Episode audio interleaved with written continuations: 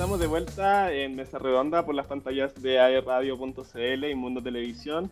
Y como les había comentado previo a la, pausa, estamos con Benjamín Peñailillo para hablar de la contingencia política. Y yo les estaba comentando que la CADEM también habla sobre, eh, además de la propuesta constitucional, habla sobre la aprobación y desaprobación del presidente, eh, de la gestión del presidente de la República. En la cuarta semana de noviembre, 30% aprueba, es decir, un punto menos que la semana pasada, y 65% desaprueba la gestión del presidente Boric. La percepción de corrupción en el país sube 14 puntos a un 84%, y las instituciones donde se percibe mayor grado de corrupción son los partidos políticos, 81, grado, 81% quiero decir. El Congreso, 67%, las municipalidades, 59%, la ANFP, 58% y las fundaciones u ONG, 55%. Eh, Benjamín, ¿por qué crees que hay tanta eh, percepción de inseguridad? ¿Estamos realmente frente a un país más inseguro que antes? O sea, más allá de, de, opiniones personales que podemos tener respecto a si hay más inseguridad o hay más delincuencia o no, es cosa de analizar los datos que nos entrega semanalmente Carabineros, PDI o incluso el gobierno respecto al aumento de ciertos delitos y va comparando el delito por delito si ha, ha, ido en aumento en las denuncias de este a través de cada semana. Y todos los datos mencionan que van en aumento. Entonces es, innegable eh, mencionar eh, cosa contraria. Ahora, eh, lo importante y, y, quizás hablar un poco del origen, de cómo ¿Cómo pudimos llegar a esto? Eh, por supuesto que existen distintos factores y elementos, pero lo importante además es ver cómo avanzamos ahora. Es decir, ya tenemos una crisis de seguridad, ¿cómo podemos avanzar ante esto? Atendiendo que ya, a través de opiniones personales, por supuesto, veo no, mucho interés activo del, del gobierno de, o, los gobiernos en general de combatir efectivamente eh, la delincuencia o el crimen organizado. ¿Por qué?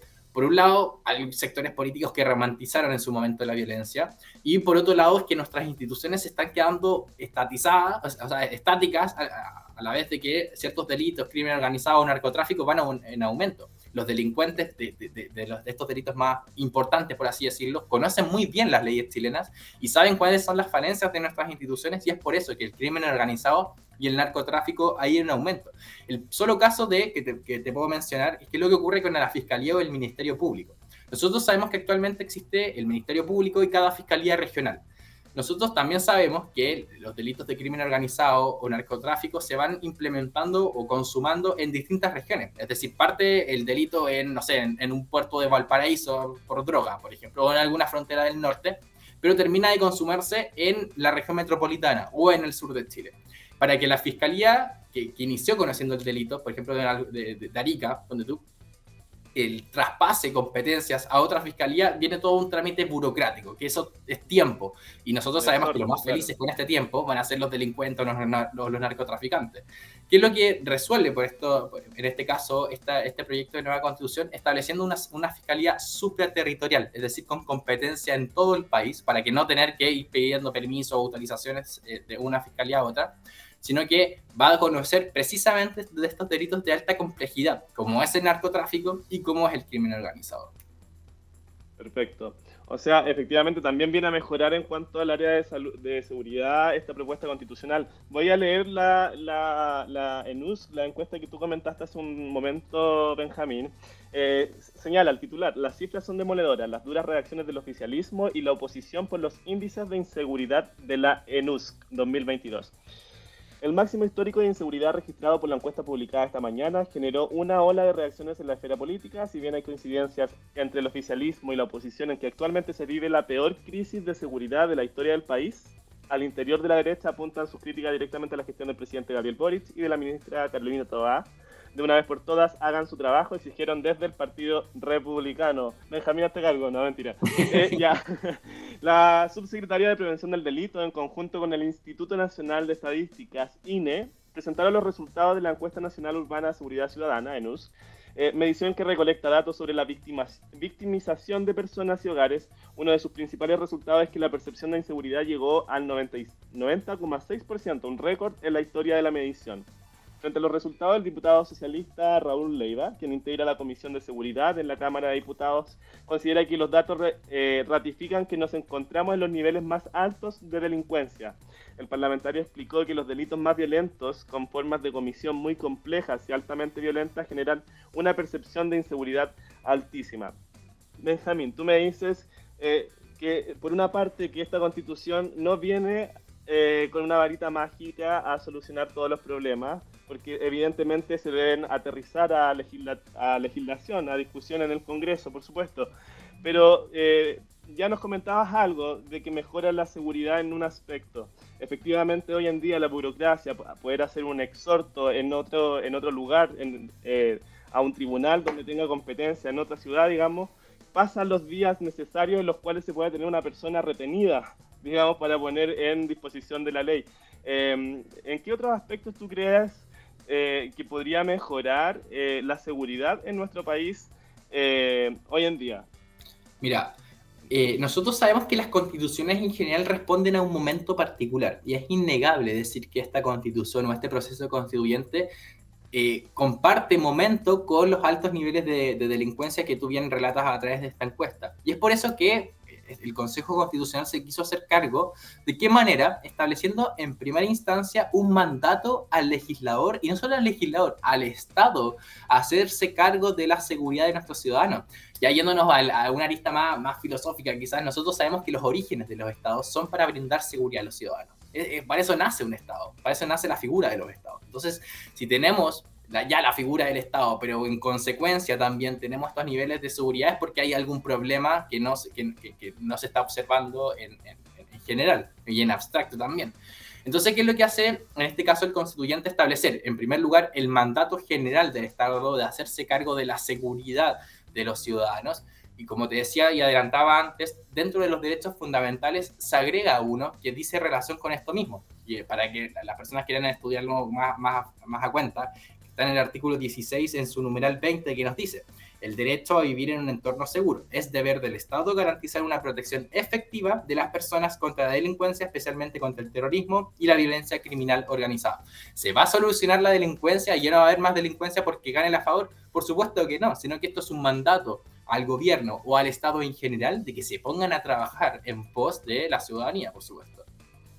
Perfecto. Eh, interesante que lo plantees así. Hacemos la distinción cuando uno habla de Estado, no solamente habla del gobierno, sino también del poder que es el poder ejecutivo, pero también el poder legislativo y el poder judicial. O sea, eh, compromete a estos tres poderes que están principalmente deberían estar comprometidos con el tema de seguridad. El poder judicial es el que ejerce la jurisdicción de conocer, resolver y hacer resolver en caso, con fuerza si es necesario cuando las personas no, no, quieren obedecer eh, lo, que, lo que la justicia dice. Pero también el Poder Ejecutivo, entonces tú me dices, mandata al, al Estado para poder permanentemente poder eh, resolver el tema de seguridad. Por ejemplo, ¿qué pasaría con la situación de, de inmigrantes en nuestro país?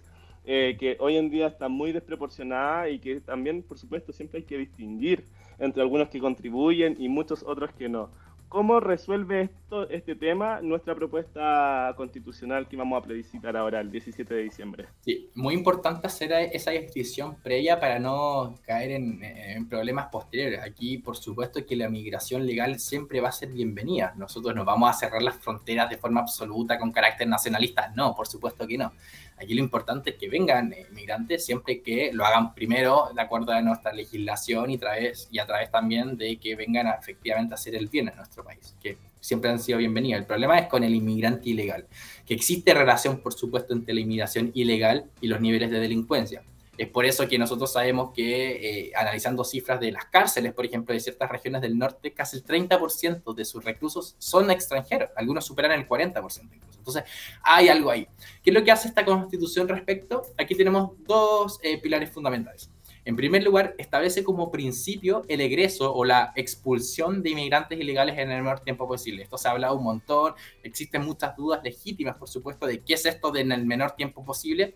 Y, para explicarlo ya en claro, antes de que surjan estas dudas, en el, mejor, en el menor tiempo posible se hace para no fijar una fecha límite. Si nosotros ponemos en un mes, ¿y qué pasa si es que en un mes no se puede hacer? Pues eso es en el menor tiempo posible y además para proteger los derechos del mismo migrante, porque además de ser un inmigrante ilegal, es persona y tiene sus derechos fundamentales.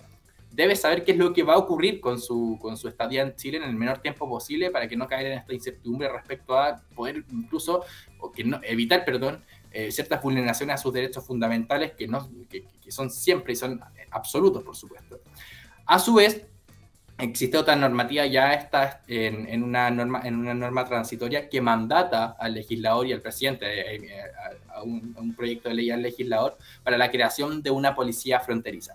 ¿Quiénes son los que hoy están a cargo de los resguardos en nuestras fronteras? Son los carabineros de Chile. Y cualquier carabinero de Chile que está en ese trabajo te va a decir que no dan abasto, atendiendo a lo, no solo el financiamiento, sino que también temas de gestión de, los cuidados de fronteras. Y es por eso que este, esta constitución, este proyecto se hace cargo de ese problema, creando una policía especializada en la protección de las fronteras. Perfecto. O sea, en cierta manera es un mandato permanente al Estado a poder resolver el tema de la inmigración ilegal. Lo encuentro potente y, me gusta que lo, que lo hayas traído a colación, Benjamín, porque efectivamente nosotros que hemos estudiado Derecho, eh, muchas veces eh, no se puede ejercer jurisdicción de resolver los problemas por temas de plazo, básicamente. Un tema de plástico que de pronto tener más de cinco días a una persona retenida eh, porque no hay una solución, no hay una comunicación con el país a donde hay que enviarlo, de pronto eh, hace que esas personas no cumplan condena ni dentro del país ni fuera del país. Dentro del país tampoco porque no tienen... Eh, no, están legalmente, no están individualizados legalmente en el país. Me, parece potente eso, Benjamín. De todas maneras, creo que. Un punto, importante de esto es que una de las finalidades también de esta, de esta norma de la expulsión de los inmigrantes no es solo el, expulsar, migrantes porque sí. Nosotros sabemos que qué es lo que ocurre con las personas que son inmigrantes ilegales en nuestro país al no tener. no son NN, no son nadie. Es por eso que llegan estos grupos de o extranjeros también, o incluso chilenos, que se aprovechan de estas personas los casos de explotación laboral, explotación sexual también, los casos de hacinamiento, tienen, dicen mucha relación precisamente con la inmigración ilegal. Entonces esta norma también tiene carácter humanitario por estos mismos.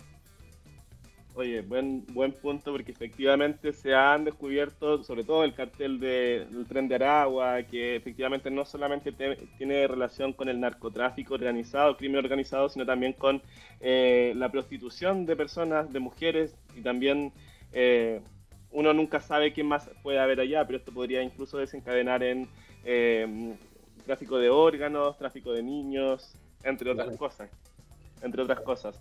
Perfecto. Eh, Benjamín, hablemos un poquito también de lo que tú me comentabas de la policía fronteriza. ¿Qué, ¿Qué, podemos saber al respecto? Efectivamente viene a proteger mejor las fronteras, pero ¿de qué manera? ¿Se crea una nueva institución? perteneciente a, las fuerzas de orden público, digamos. Claro, por supuesto, es perteneciente a las fuerzas de orden públicos y es una nueva policía y por eso está en una norma, en una norma transitoria. Toda la regulación, los procedimientos, sus atribuciones particulares dependen del legislador, por supuesto. Nosotros no tenemos en la constitución vigente todas las atribuciones que tienen carabineros o gendarmería policía de investigaciones. Es por eso que se le deja al legislador que a través de una normativa especial regule todo esto. Y como te digo, tú puedes conversar o, ver declaraciones de cualquier carabinero que trabaja en el control fronterizo y ellos no dan abasto. O sea, por temas de, su función propiamente tal, no pueden hacer estas declaraciones como públicas, pero se han sacado ciertas cuñas de, carabineros que trabajan en este rol y lo han mencionado reiteradamente. Y esta norma, por supuesto, que viene a brindar apoyo no solo a carabineros, sino que también a las comunas que son más aledañas a pasos fronterizos, que son las más afectadas, como es Colchane, por ejemplo, en el, en el norte grande. Perfecto. Benjamín, quiero agradecerte el que hoy hayas estado con nosotros participando de este programa. Tu, tu, energía es muy, muy agradecida por este equipo. La verdad es que se, se, valora que hayan personas jóvenes que se involucren en esto. Eh, de pronto es fundamental porque cuando vemos a personas mayores decimos ya a ellos quizás no les interesa tanto porque, no sé, que tantos años le quedará de vida, suponiendo tú que tienes un futuro por delante, estás recién terminando la universidad, no queda tanto, esto realmente va a impactar en tu futuro. Y en base a eso, Benjamín, agradeciéndote el espacio, por supuesto, te quiero invitar a que eh, puedas tener el micrófono abierto para despedirte de quienes nos escuchan, quienes nos acompañan y que puedas dejar un mensaje, alguna recomendación, un libro que te haya marcado todo es bienvenido para el beneficio intelectual de todas las personas que nos escuchan.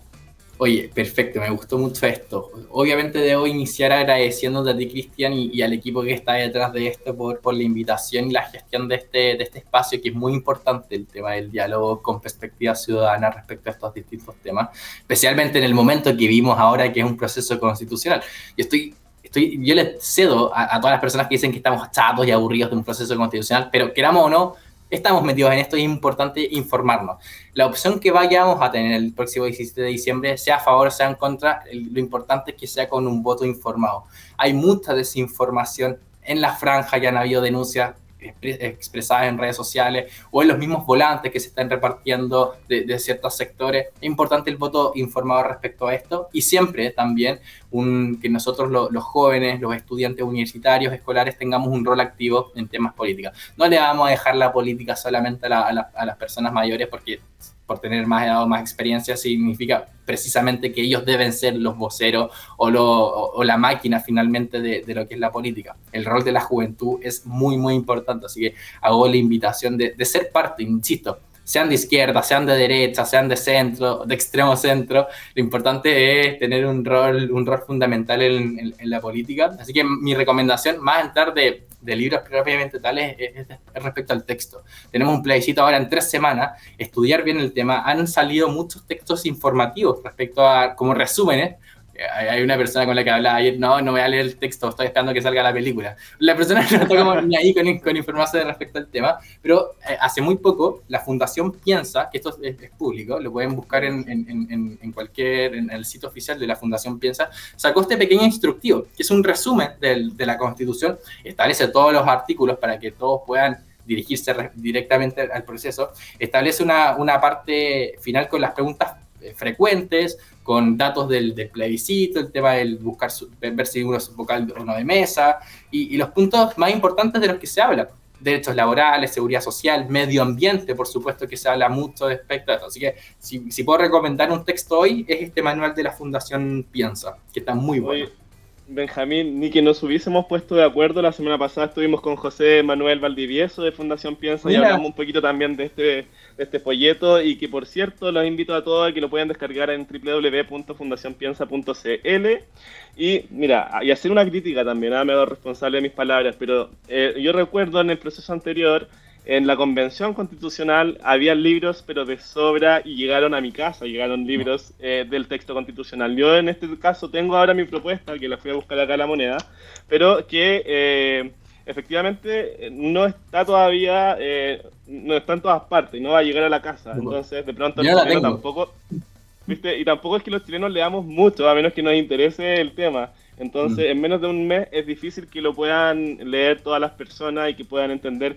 factores importantes como lo que tú mencionabas que están en este folleto de la Fundación Piensa, así que los invitamos a todos que lo puedan descargar y que puedan votar informado este 17 de, de diciembre porque efectivamente el voto es obligatorio para todos. Así que Benjamín, muchas gracias, nosotros nos vamos a una pausa musical y ya volvemos. Que estén muy bien, saludos.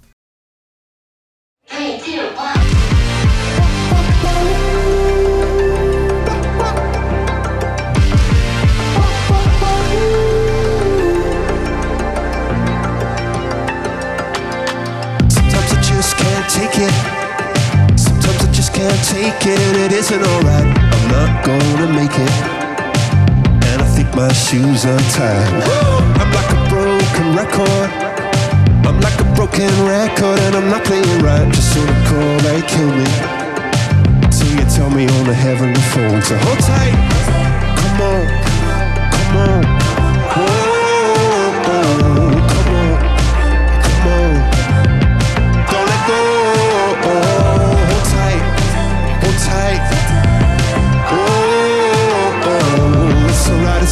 You said. Got my hands shaking just to let you know that you've got a higher power. Got me singing every second, dancing every hour. Oh yeah, you've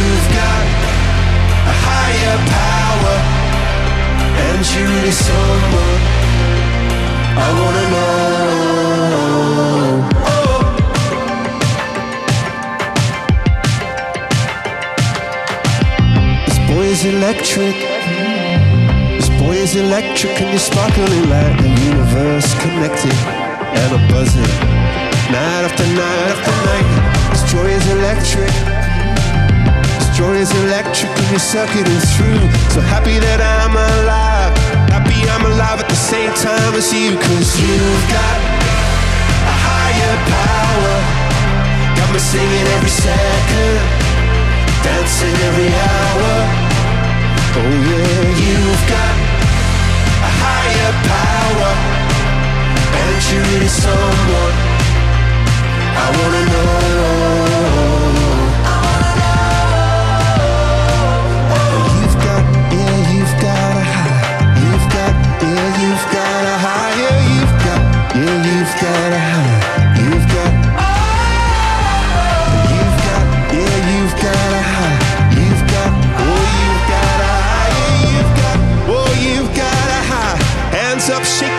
Let you know now. You've got a higher power.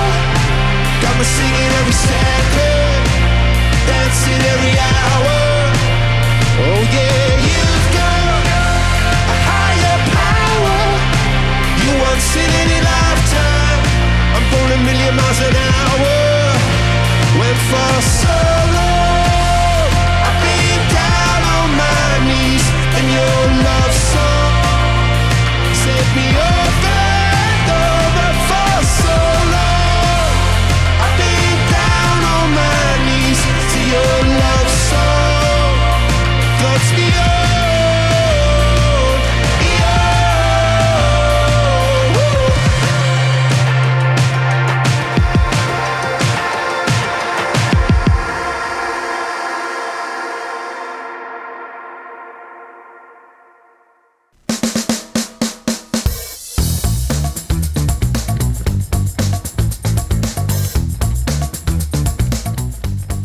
2016 inauguramos un nuevo campus virtual, uno que llega con nuestro respaldo y calidad a todo Chile para que puedas decir presente cuando quieras y donde quieras. Encuentra tu lugar en el mundo en DocuC Online, cercanía, liderazgo y futuro.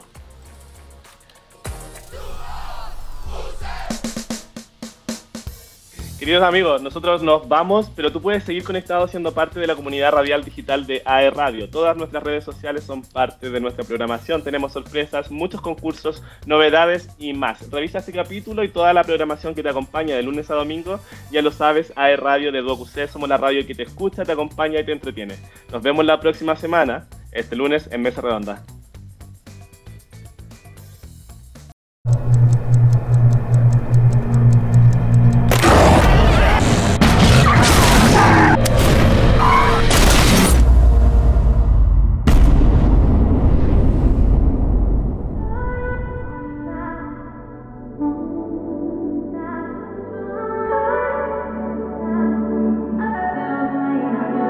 Not trying to be in there, not trying to be cool. Just trying to be in this. Tell me how you do. Can you feel where the wind is? Can you feel it through all of the windows inside this room? Cause I wanna touch you, baby, and I wanna feel you too. I wanna see the sunrise and your sins just me and you. Light it up on the run. Let's make love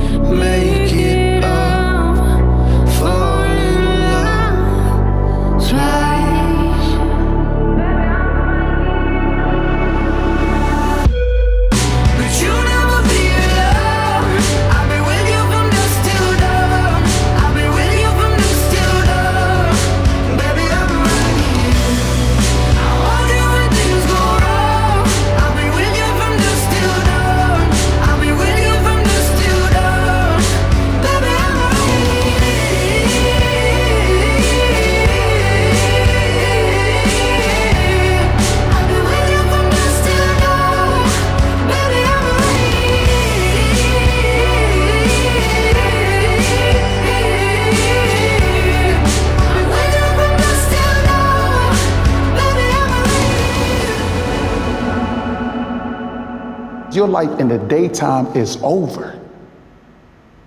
There's eyes on you everywhere. You know that, right? I'm watching you. My crew's watching you. You know your little homies? They pissed off. They mad at you, bruh. Your name is mud on the streets. Oh, I know who you are. You don't know me. We were shot like a jacket, so do yours. eh? We would roll down the rapids to find a wave that fits. Can you feel where the wind is? Can you feel it through all of the windows inside this room? Cause I wanna touch you, baby. I